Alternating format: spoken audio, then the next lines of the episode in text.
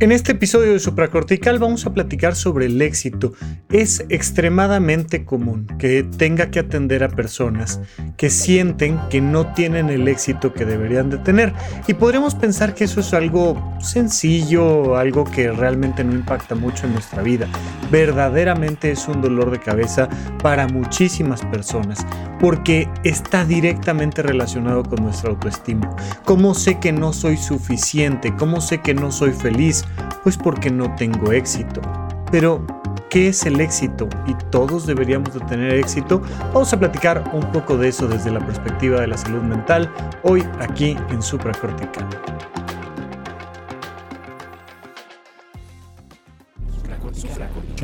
Supracortical. Supracortical.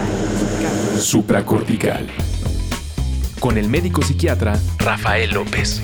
Síguelo en todas las redes como arroba Rafa. No olviden que Supracortical es parte de Sonoro y que puedes encontrar la página de Sonoro www.sonoromedia.com para escuchar todas las producciones que tiene Sonoro y Supracortical es solo una de ellas. Bienvenidos a Supracortical, yo soy el doctor Rafa López. El día de hoy quiero platicar con ustedes de este tema que como les he comentado en varias ocasiones, de repente por ahí me van preguntando y preguntando y los temas empiezan a ser como una bola de nieve y de repente me preguntan en arroba rafarrufus en las redes sociales o me preguntan directamente o me pasa constantemente en la consulta que un tema se repite y en esta ocasión tiene que ver con el éxito. De hecho, traigo un ratito platicando con ustedes de esto.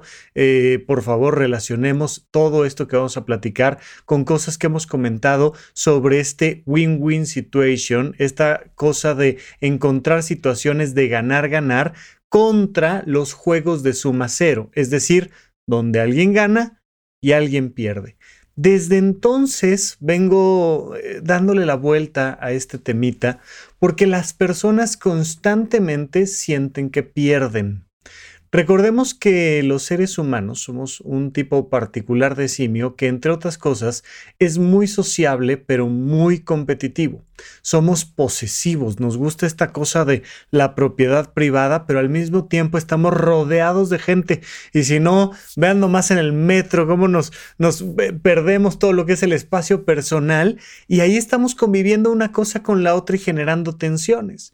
Y esto nos lleva, entre otras cosas, a ser seres altamente jerárquicos. Mira, hay jerarquías hasta donde se supone que no debería de haber jerarquías. Este, la, la, idea de tener una visión religiosa del mundo, y no me refiero a la religión católica o alguna religión en particular, sino me refiero, recuerda que la palabrita religión significa religar volver a unir lo que ha sido separado y esta religión que une lo espiritual con lo material, vamos a decirlo Dios con los seres humanos o vamos a decir este nuestra nuestro yo trascendental con nuestra visión más mundana, lo que tú quieras. Pero aún en esas visiones donde estamos buscando encontrar la paz interna, encontrar el amor incondicional, encontrar lo que tú quieras, gustes y mandes, suele haber jerarquías. Y entonces, no, hay, de, de despiertos a despiertos, hay de iluminados a iluminados, hay de santos a santos, hay ángeles, arcángeles y serafines, y no, no es lo mismo, ¿eh? O sea, hay categorías. Entonces, es muy interesante cómo las personas jerarquizamos todo. Y como jerarquizamos todo, y para nosotros es muy importante el fenómeno social, todo este imaginario colectivo, pues echamos a andar nuestras neuronas espejo desde una perspectiva de, bueno, yo a qué nivel estoy. Entonces, pues inmediatamente te empiezas a comparar y empiezan los procesos de comparación. Cuando tú te comparas con quien sea, normalmente lo que haces es que te pones por debajo de. De hecho, e, e, es muy curioso porque lo he platicado muchas veces con el tema del narcisismo. Eh, las personas eh, han puesto un poco de moda esta idea de, ¡ay, cuidado con los narcisis! como si fuera el único trastorno de personalidad existente y se nos olvidan todos los demás, o sea, son más de 10 tipos de trastornos de personalidad, pero esta idea de no, es que los narcisistas, y pareciera ser que en este discurso popular que hay allá afuera sobre los narcisistas y el miedo que le tienen a los narcisistas, se describen como personas que se sienten muy por encima de lo que realmente son. Y paradójicamente los narcisistas tienen el fenómeno opuesto y nos podemos identificar mucho el resto de las personas con las personas que tienen trastorno narcisista de personalidad, porque lo que hacemos normalmente es pensarnos menos. Un narcisista piensa que es tonto. Un narcisista piensa que es pobre. Un narcisista piensa que es frágil. Un narcisista piensa que es algo, algo abajo de los estándares que consideramos de éxito. Pero entonces lo que hace es sobrecompensar su visión ante el mundo como yo siento que soy tonto, como yo a mí me autopercibo como una persona tonta, entonces de manera narcisista todo el tiempo tengo que estar reafirmando lo inteligente que soy. ¿Verdad que soy inteligente? Yo soy inteligente. Mira, date cuenta de que soy inteligente. No, si me hubieran contratado esa empresa no se hubiera hundido. No, es que ellos no saben lo que es la moda. Es que... Y estoy todo el tiempo reafirmando, reafirmando, reafirmando, reafirmando. Quiero el reflector sobre mí, quiero el micrófono para poder decir todo lo que sí soy, porque en el fondo este síndrome del impostor que tengo me hace pensar que no soy. Bien, esto cuando lo llevamos a un extremo, que empieza a afectar las relaciones interpersonales de las personas, que empieza a afectar sus vínculos de relación con su propia salud, con su trabajo, cuando les empieza a dañar su propia vida, estas personas desarrollan este trastorno de personalidad, pasan una línea. Pero, insisto, todos nos podemos sentir fácilmente identificados porque constantemente estamos teniendo este síndrome del impostor. Y ya hemos platicado como incluso desde una perspectiva de género es extremadamente común que las mujeres tengan un extra en el síndrome del impostor porque pues constantemente les estamos diciendo que no son suficientes. Ya sabes que, ¿no? Esta idea de que las mujeres lo tienen que ser todo. Tienen que ser brillantes, pero empáticas, pero guapas, pero jóvenes, pero humildes, pero todo. Entonces, pues por supuesto que se comparan. Constantemente hemos creado condiciones socioculturales que llevan a las mujeres a compararse en peso, en talla, en color, en, ¿no? Pero en inteligencia, en desarrollo, en éxitos profesionales, pero en liderazgo y estamos todo el tiempo en estas situaciones de suma cero, donde alguien más gana y yo pierdo. Y entonces constantemente sentimos que estamos bajando de categoría. ¿Ante los ojos de quién? Ante mis ojos. Pero detrás de mis propios ojos hay una serie de jueces que traigo metidos en la cabeza.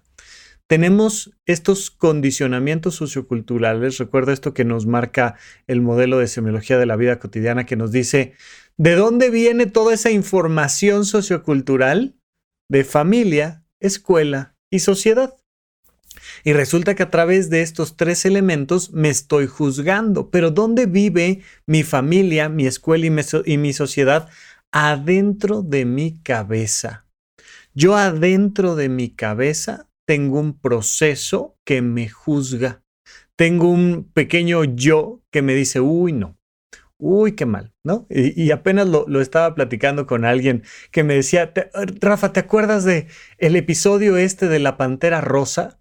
¿No? De, que está con el vecino, la pantera rosa, y, y de repente, buenos días, vecino, buenos días. Hey, buenos días y empieza una voz en off, empieza una vocecita que nada más alcanzamos a escuchar que dice, ay sí, muy buenos días, ¿no? Muy buenos días, pero no te ha regresado la podadora que le prestaste. Y de repente cambiamos al otro personaje y el, este, la pantera o el vecino y, y escuchan, ajá, sí, te da los buenos días, pero seguro ya no te va a prestar su podadora. Porque claro, sí, él ni siquiera tiene un jardín como el tuyo, pero no le importa que... Y empieza la vocecita, esta vocecita que va dando vueltas y vueltas y vueltas y que empieza a ponernos en contra no tanto de los otros, que sí, de nosotros mismos. Sentimos que no somos personas dignas de reconocimiento, sentimos que no somos personas dignas de éxito, sentimos que no somos personas dignas de cariño, sentimos que no somos personas dignas. Punto. De hecho, aquí aprovecho para volverte a recomendar este librazo que a mí me encantó, que se llama Dignos de ser humanos.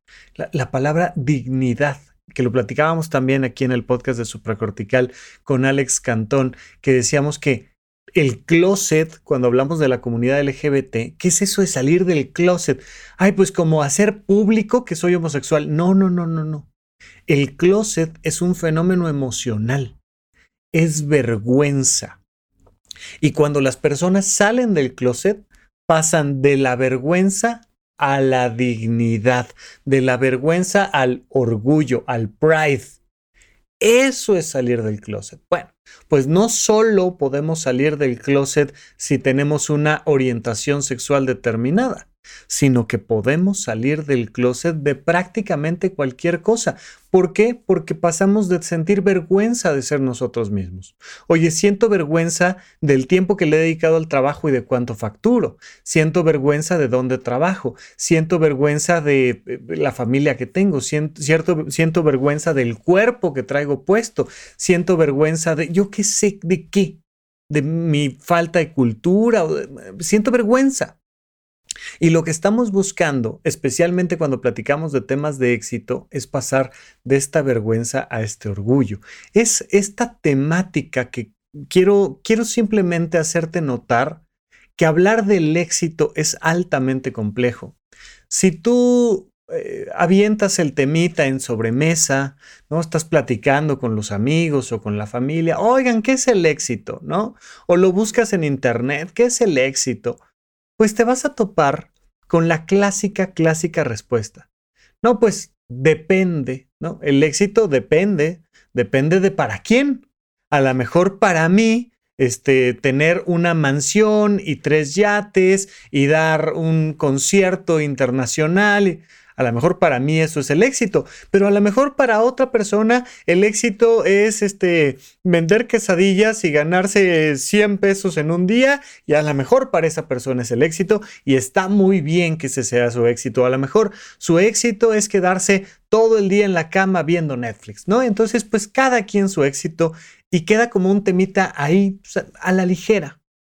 Vamos a ver que no.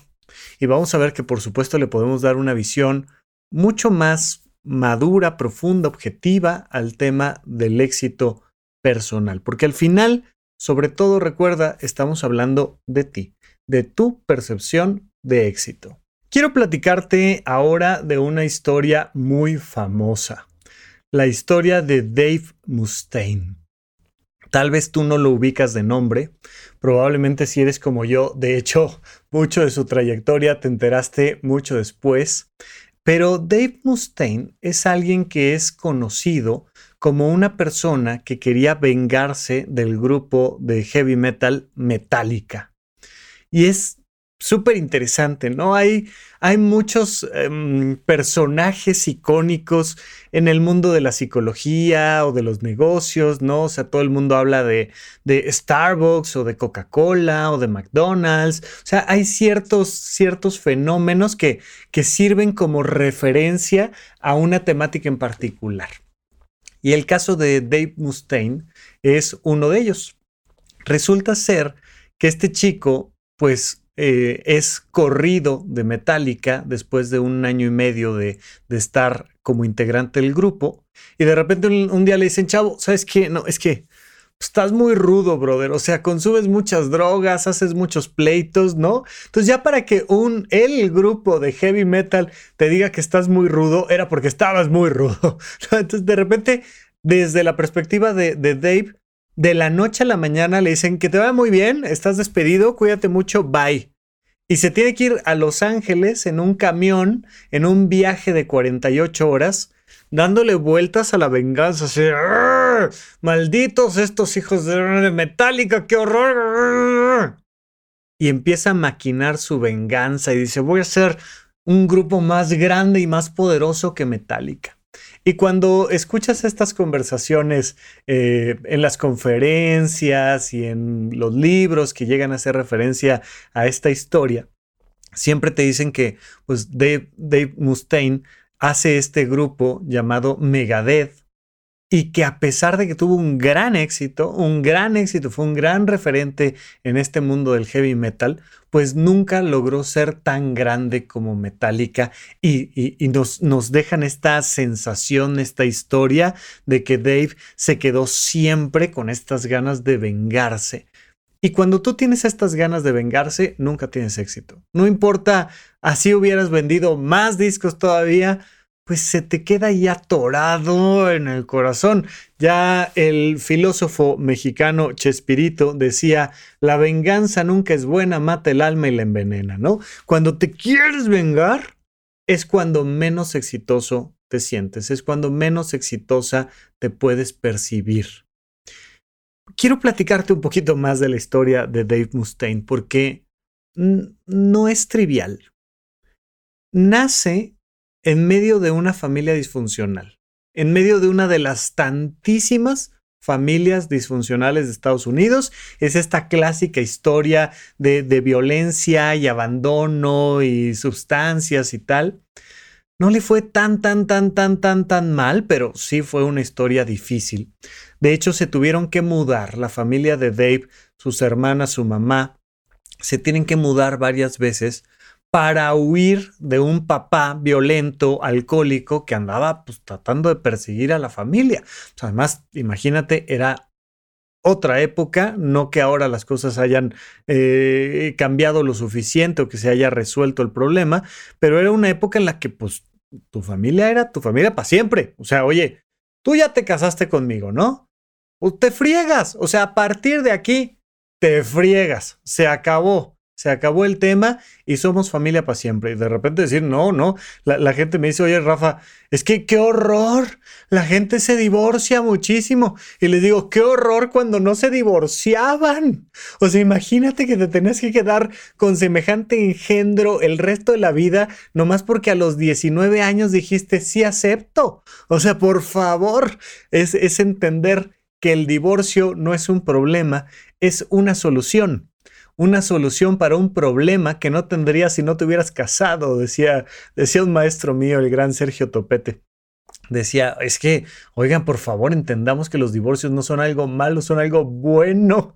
Lo importante es tratar de tener relaciones lindas que duren por lo lindo, no por no divorciarnos. Bueno, pues ahí va Dave este, eh, mudándose de casa en casa y huyendo y empezando a desarrollar pues la manera de sobrevivir a como podía y empezó a hacerse de un dinerito vendiendo por ahí sustancias ilegales, particularmente marihuana y pues era un tipo rudo y le gustaba la música y, y empieza a quedar de lado, evidentemente, su desarrollo emocional y lo único que estaba buscando pues, era sobrevivir. Sobrevivir a como fuera y que nadie lo controlara.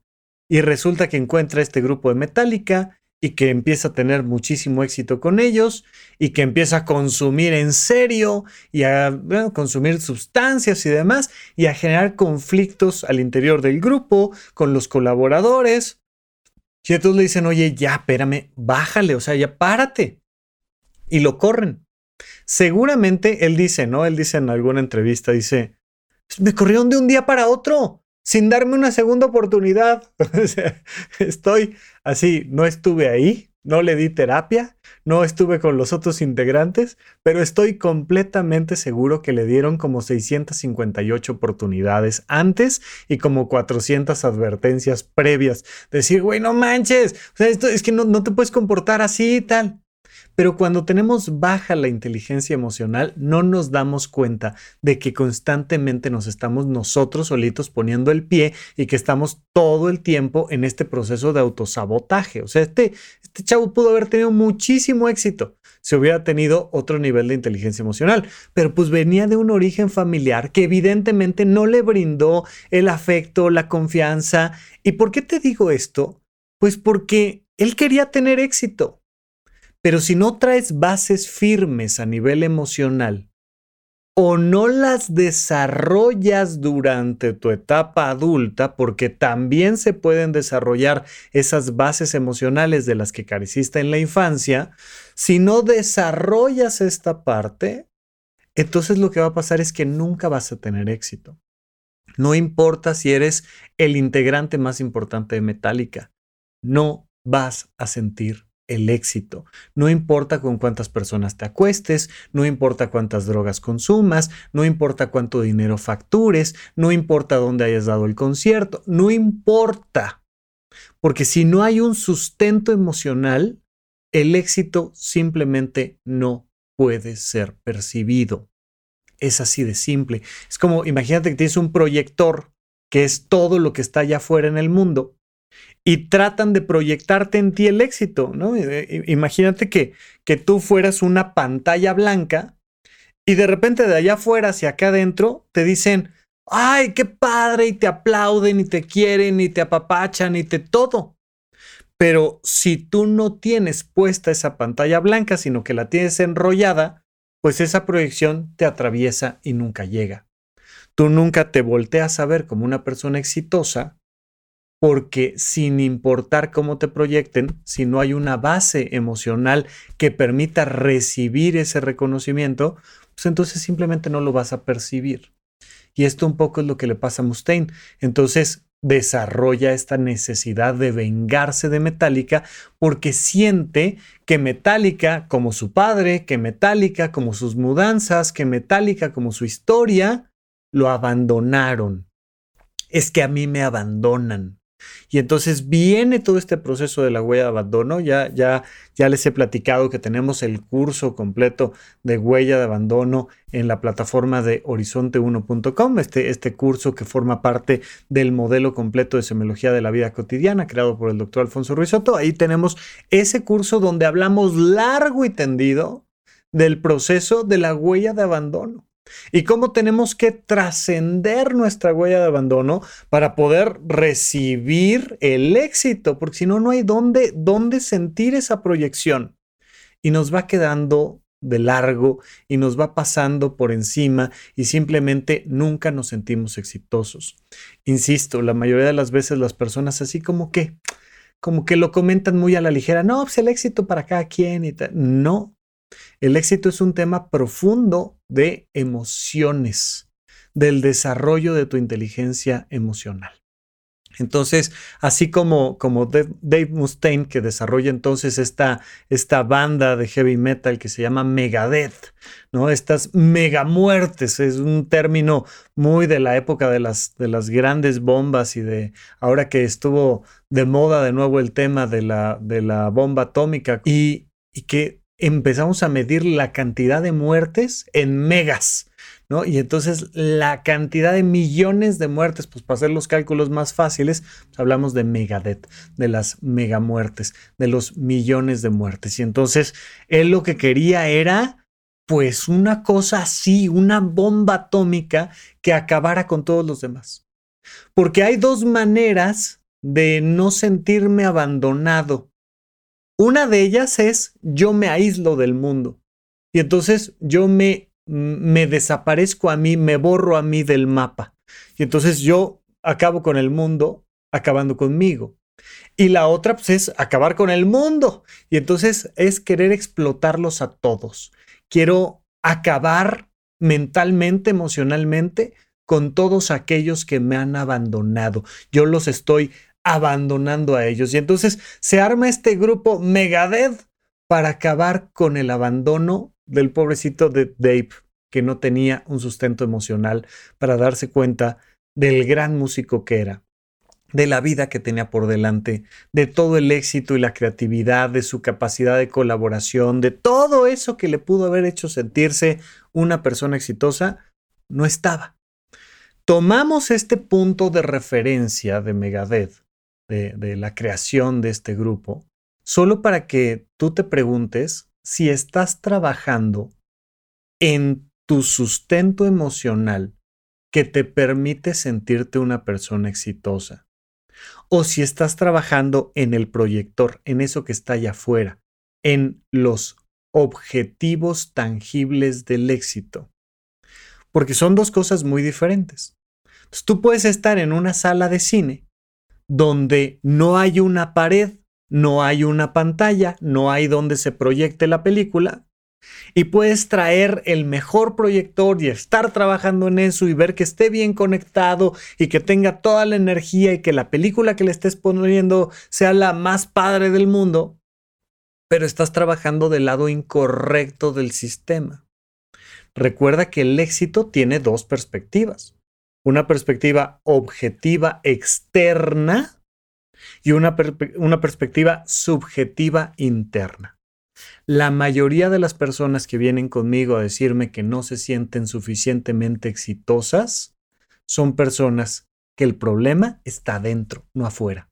Suelen ser personas que, así como este, este fantástico libro que también te he recomendado muchas veces de El síndrome de la impostora, que te cuenta la historia de N cantidad de mujeres impresionantemente exitosas pero brillantes, pero con un gran éxito laboral, pero guapas, pero jóvenes, pero casadas, pero con familias estables, pero... y que por dentro se sienten fracasadas, sienten este síndrome de la impostora. Así es que vamos a nuestra siguiente sección a platicar un poquito de cómo trabajar a fondo en esta parte personal, subjetiva, interior de la percepción del éxito. ¿En dónde, cuándo y para qué escuchas supracortical? Comparte tu experiencia en redes sociales para que más personas conozcan este podcast. Sigue al Dr. Rafa López en todos lados como arroba Rafa Rufus. Estamos de regreso con ustedes en Supracortical platicando de este tema tan importante, el éxito. Y para platicar recuerda que me puedes seguir en mis redes sociales, en arroba Rafa Rufus, y que además están toda la plataforma de suscripción de horizonte1.com. En Horizonte 1, 1 es con letra. Eh, encuentras los cursos de organización y productividad de Pepe Valdés, mi curso de finanzas personales. Estamos empezando a poner poco a poco las piezas del modelo oficial y universal de semiología de la vida cotidiana del doctor Alfonso Ruiz Soto. Y entonces también vamos a encontrar estos cursos de del conocimiento de uno mismo, estos cursos de todo esto que nos ayuda a elevar la calidad de nuestra vida desde esta perspectiva personal, interior, que son importantísimos. Bien, seguimos platicando de este tema del éxito y lo que te digo con todo esto que estamos comentando es que hay que trabajar hacia adentro. Y trabajar hacia adentro pues tiene muchísimos matices y ángulos y perspectivas y vericuetos y muchísimos, muchísimos, muchísimos. De hecho, la parte interesante está en que llevamos 500 episodios hablando aquí en Supracortical de todos esos ángulos, ¿no? Y vamos a hacer, sí, sí, dijera mi abuela, si Dios me da licencia, vamos, a, vamos a tratar de hacer otros 500 más y ahí vamos y mil gracias. De verdad, de verdad te estoy profundamente agradecido por, por acompañarme, ya sea que hayas llegado recientemente al podcast o ya sea que hayas escuchado desde sus orígenes cronológicos el podcast de supracortical. Mil gracias por acompañarme porque mientras haya quien lo escucha allá afuera y yo tenga fuerzas, pues aquí vamos a seguir haciendo supracortical. Entonces tenemos N cantidad de perspectivas con las cuales podemos decir que estamos trabajando en esta autoestima, autoconcepto, en esta capacidad de valorarnos a nosotros mismos, de validarnos y que nos permite construir esta pantalla de proyección donde va a estar reflejado el éxito que hay allá afuera, que has construido con tu trabajo, con tus ahorros, con tus gastos, con todo lo que hacemos allá afuera, las medallas que te ganas, los premios este, que, que te has llevado, todo esto tiene que tener un espacio de proyección adentro. Pero quiero enfatizar tres cosas muy particulares. La primera de ellas tiene que ver con cómo construimos mentalmente una versión del éxito. Prácticamente todas las personas traemos una historia prediseñada de lo que significa tener una vida exitosa. Si yo te digo, oye, piensa en una mesa, esa mesa en la que tú estás pensando pues viene de un proceso cultural. Tú no piensas en una mesa de inicio con, las que no has convivido. Desde que naciste, la primera mesa que viste es muy probablemente la mesa en la que estás pensando cuando te digo, oye, rápido, piensa en una mesa, ¿no? Ya si te doy un poquito más de tiempo, empiezas a pensar en mesas diferentes y probablemente tenga que ver con las cosas con las que te educaste más adelante. Pero la mesa, el concepto mesa, pues, tiene una carga cultural. Nosotros venimos cargados, les decía, de estos condicionamientos socioculturales a través de familia, escuela y sociedad. El éxito que traes en la cabeza no lo diseñaste tú. Lo más probable es que no lo hayas diseñado tú. Lo más probable es que te lo haya diseñado alguien más. Y probablemente el diseñador, bueno, es tu tataratatarabuelo o es este tu tatarabuela o es alguien que vivió en otra época, en un mundo completamente diferente. Pero que le dijo a la abuela, que le dijo a la hija, que le dijo a tu madre, o sea, y que se va pasando de generación en generación y que ya no viene el caso. Eh, recientemente estaba viendo un, un, video ahí en internet que decía, oye, oye mamá, ¿por qué siempre le cortas cuando estás haciendo este, salchichas asadas, ¿no? Estás cocinando, ¿por qué a las salchichas siempre le cortas un pedacito de adelante y un pedacito de atrás? Y decía, pues no sé, no sé, pues así me enseñó tu abuela, pregúntale a tu abuela. Y ahí va la niña y le pregunta, abuela, oye, ¿por qué a las salchichas le cortan un pedacito de adelante, un pedacito atrás cuando las cocinan? Pues no sé, la verdad, pues es que así lo hacía mi mamá, pues pregúntale a la bisabuela.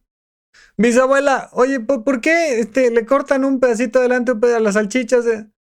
Pregúntale a la tatarabuela, tatarabuela, ¿por qué las salchichas? Digo, yo no sé cómo le hicieron para preguntarle a todos si con Ouija o con qué, pero ahí van preguntando y dice la tatarabuela, ¿qué? En todos estos años no han comprado un sartén más grande, no es posible, ¿no? O sea, y, y te vas dando cuenta de cómo se va creando este condicionamiento sociocultural. Tu idea que tienes del éxito no es tuya, es una idea preconcebida, es una idea que concibió alguien más antes de llegar a ti. Pero según tú, debes de comprarte una casa según tú, debes de tener camioneta. Según tú, te deben de ascender en el trabajo. Según tú, tiene que estar tu nombre en una placa, en un edificio de no sé qué. Según tú, tienes que facturar tanto. Según tú, tienes que formar una familia. Según tú, tienes que... yo qué sé. Yo no sé cuál, cuál haya sido este proceso.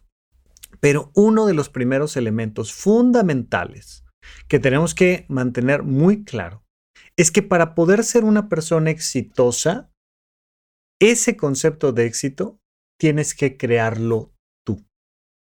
Y parece muy fácil, así como de, ay, pues sí, me siento un ratito, así media hora hoy en la tarde y me pongo a pensar qué es lo que realmente para mí es el éxito. No, de verdad es algo que podrías trabajar a fondo, varias sesiones, unas 10 sesiones en psicoterapia para decir, a ver, tú, ¿qué es lo que realmente quieres? Y por eso me encanta este modelo del proyecto de vida, de semiología de la vida cotidiana, que nos dice, a ver, tu vida es tu salud, tu trabajo, tu familia y tu vida social. Vamos por cada esfera preguntándonos qué es el éxito para ti.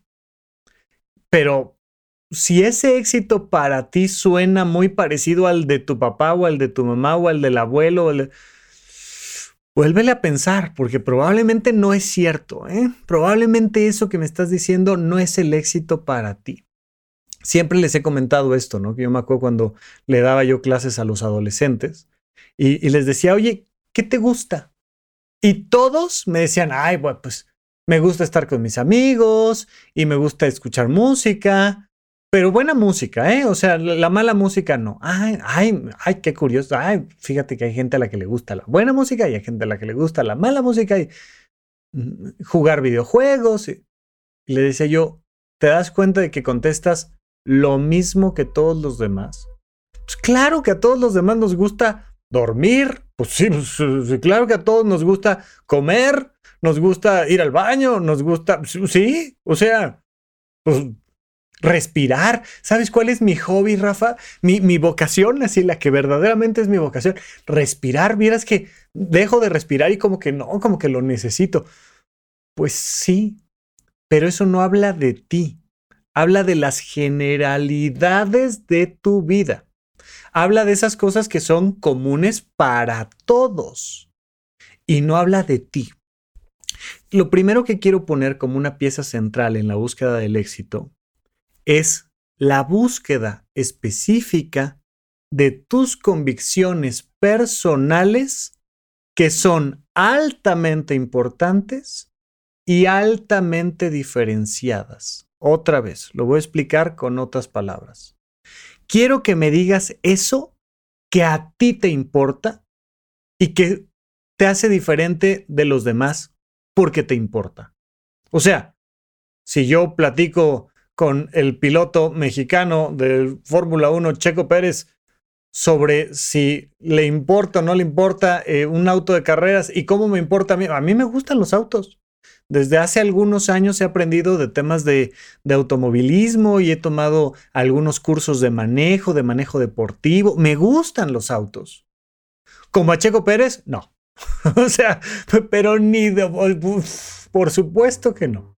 Eso lo hace diferente a él, de mí. Yo puedo platicar con Hugo Sánchez. A mí me gusta el fútbol, ¿cómo no? Yo le voy a los poderosísimos Diablos Rojos del Toluca y tengo muchas ganas de volver a ir al estadio. Sí, sí, sí. Oye, ¿te gusta el fútbol como Hugo Sánchez? No.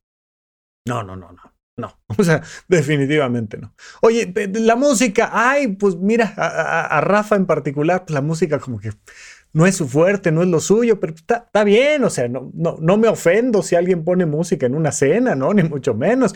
La música es linda y me gustan los éxitos. Y, ok, ok, bien. Oye, ¿te gusta la música como le gusta la música a Natalia Lafourcade? No, por supuesto que no. Y entonces vamos encontrando cosas que para las personas son altamente importantes, son temáticas, actividades, no objetos. Sí podemos entrarle por la vía de los objetos, pero sobre todo quiero que entendamos que es una cosa temática, es el tema. Para, hay ciertas personas para las cuales el tema es altamente importante y altamente diferenciado. A mí, Rafa, me gustan los temas de la salud mental la cantidad de libros y cosas que leo, consumo, escucho sobre el tema de la salud mental, pues, es mucho mayor que la de la gran mayoría de las personas. Oye, Rafa, es que yo he escuchado los 500 episodios de Supracortical. No me digas, pues yo los grabé y para grabarlos me tuve que aventar N cantidad de cosas para cada uno de ellos, para entender el tema de, ¿te gusta así de mucho? No, no, Rafa, no, o sea, a ver, y la verdad, de tus 500 episodios, 200 me los medio aventé ahí como de pasadita, nomás por no dejar y palomearlos, pero no, tampoco es para tanto, por favor. Ah, ok, está perfecto. Pero tú, que me estás escuchando, ¿cuál es esa temática que verdaderamente te importa a ti? que es diferenciable del resto de las personas, que es algo diferente de lo que le gusta y le importa a tu familia, a tu escuela, a tu sociedad. ¿Qué es eso que te distingue? Pero que no te distingue hacia afuera, sino hacia adentro. Que dices, es que estos temas verdaderamente me son relevantes. Para poder alcanzar el éxito personal, necesitamos encontrar las convicciones personales, las convicciones propias. Estas convicciones, la palabrita convicción es de estar convencido pero me refiero también a un nivel de convicción más ontológico, es decir, más propio de tu ser, que digas, es que esta cosa la traigo en la sangre, o sea, esto es lo mío, esto es una cosa interna mía. A eso me estoy refiriendo cuando hablo de convicciones. ¿Cuáles son tus convicciones propias, no genéricas, propias, únicas, donde hay una alta intensidad pero también una alta diferenciación de cómo resuena emocionalmente este, este tema contigo.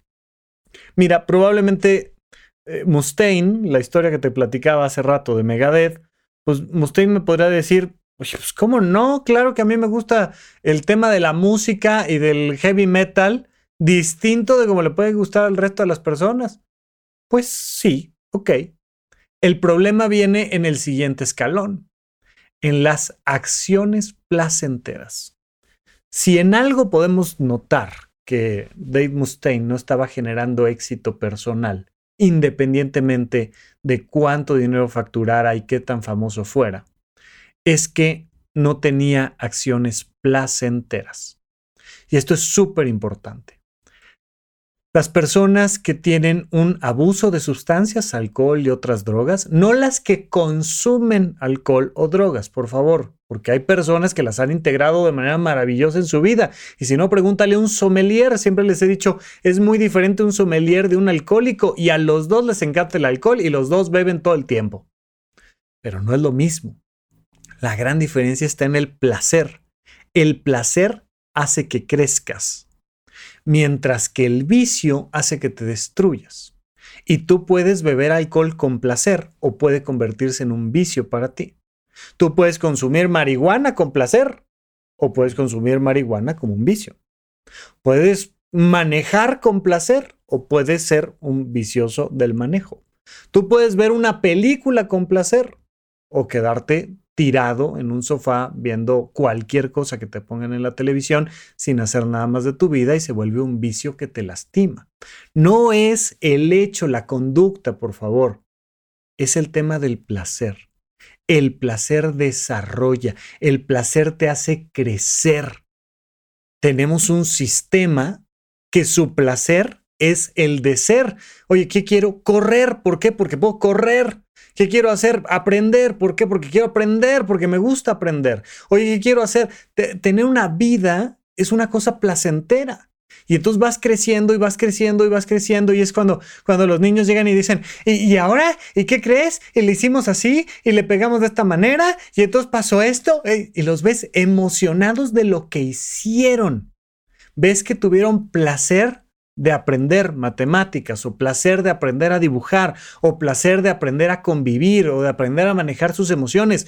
Las acciones placenteras son fundamentales. Es importantísimo que identifiques esas temáticas que realmente te son importantes y las conviertas en acciones placenteras, no en acciones displacenteras. Y ahí muchas veces requieres de un mentor, un coach, un terapeuta, un alguien que te pueda ayudar a construir estas conductas placenteras. Pues, si no, oye, te, te vas a lastimar. ¿Cuántas personas con vocación de piloto de auto lo han hecho muy mal? Jugando a las carreritas en el periférico de la ciudad. Por favor. Y terminan estampándose y terminan en situaciones terribles. Hay que hacer las cosas bien. Entonces, por favor, hay que pedir asesoría a los que saben más que nosotros, pero sobre todo en búsqueda de qué? De desarrollar acciones placenteras. Identifica estas convicciones personales y desarrolla acciones placenteras al respecto. Pero una vez entonces, hay que generar esta posibilidad de compartir los éxitos con los demás. Porque si algo te echa a perder la sensación de éxito, es la avaricia, la envidia, este, este, miedo a que alguien te vea o tenga algo tuyo, ¿no? Y entonces me quedo con mi trofeo, pero lo guardo en el sótano donde no quiero que nadie lo vea. Yo no lo quiero ver y no quiero que nadie vea mi tesoro, mi, mi, corona, mi, mi, medalla, mi trofeo, mi copa, mi nada.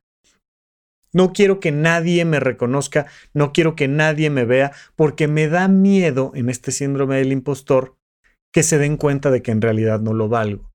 Y entonces no lo comparto, no lo comparto con dignidad, no lo comparto con orgullo. Es importantísima esta tercera pieza, que es la generosidad. Es súper importante que seamos generosos con nuestros resultados. Generosos no significa indiscretos, generoso no, no, significa imprudente, generoso no significa altanero, generoso no significa, no, no, generoso es de verdad compartir. Compartir para placer y beneficio de los demás. Entonces tengo, ¿qué tengo? Conocimiento, te lo comparto. ¿Cuántas personas se les nota lo poco exitosas que se sienten porque son soberbias? Ah, yo soy el profesor no sé quién, y yo soy el doctor no sé cuál, y yo soy el guau, guau, guau, guau, guau, guau. Entonces yo ni te dirijo la palabra, solo te juzgo, nada más te critico, te digo todo lo que haces mal, y yo tengo esta jactancia del ego que me pone por encima de los demás. Una persona exitosa es generosa con su conocimiento. Y ser generoso con el conocimiento implica la amabilidad. La amabilidad es un sello fundamental de la generosidad. Y puedes ser generoso con tu dinero. Puedes dar una propina generosa, estándar, ¿eh? del 15%, del 10%. Te vas a comer a, a un restaurancito y generosamente dejas ahí el 10, el 15%. Pero hay una actitud con la que dejas la propina que puede ser completamente soberbia, que puede ser completamente prepotente. Y es de cóbrate el 20% de propina. Yo aquí, ya sabes, traigo dinero para pagarte, para pagarte mi mala actitud. Y entonces, el problema de eso es que internamente te sientes un fracasado. ¿Cómo vas a sentir un fracasado si yo le pago la cuenta al doble si yo quiero y emocionalmente. Recuerda que el éxito es un proceso subjetivo y emocional. Si no logras contactar con la generosidad, así des el 10, el 20, el 30, el 50% de propina, tú te vas a sentir mal. A ti no te va a hacer bien. Vas a estar con esta, e, e, esta búsqueda eterna de la venganza de Megadeth y el megamuerto vas a ser tú porque no estás contactando con una parte fundamental de tus emociones, la posibilidad de compartir tu conocimiento o tu dinero o tu amor y cariño, o sea, dar un abrazo por el gusto de, amar, de dar el, de, eh, eh, de compartir tu corazón. Y entonces cuando tú eres generoso es un sello inequívoco de éxito pero es una generosidad amable, no una generosidad ostentosa o imprudente o intrusiva. No, no, no, no, no. Es genuina. Y esa generosidad nos denota una persona de éxito. No importa qué edad tenga, no importa cuánto dinero tenga en su cuenta bancaria, no importa qué títulos haya alcanzado, no importa si tiene trofeos o no tiene trofeos. Una persona que tiene claras sus convicciones personales, que hace constantemente actividades placenteras para él, que son cosas que le está generando un disfrute, a ella le está provocando el placer de pensar, de sentir, de hacer, de amar, de todo, este placer. Y que además es una persona amablemente generosa, que es generosa con sus, con, sus logros. entonces sí vemos el perfil de una persona exitosa no son los objetivos externos, no es eso que está allá afuera, no se mide en cuántas carreras ganaste, no se mide, no, así no se mide el éxito. El éxito no se mide en si tienes una oficina chiquita o grande, si trabajas en un país o en otro, eh, eh, así no se mide el éxito. El éxito en este proceso subjetivo e interno se mide en tus convicciones, tus acciones y en tu generosidad.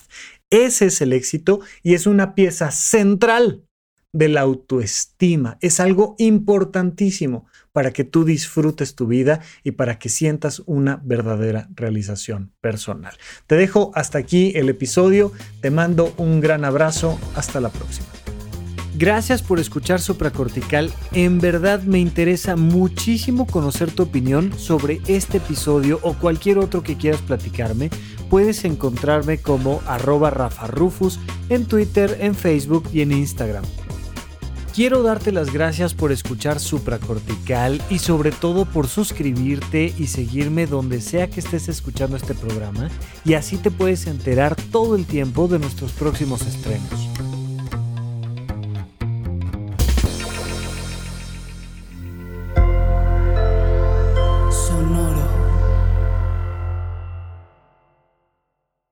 En Sherwin Williams somos tu compa, tu pana, tu socio, pero sobre todo somos tu aliado, con más de 6.000 representantes para atenderte en tu idioma y beneficios para contratistas que encontrarás en aliadopro.com. En Sherwin Williams somos el aliado del PRO.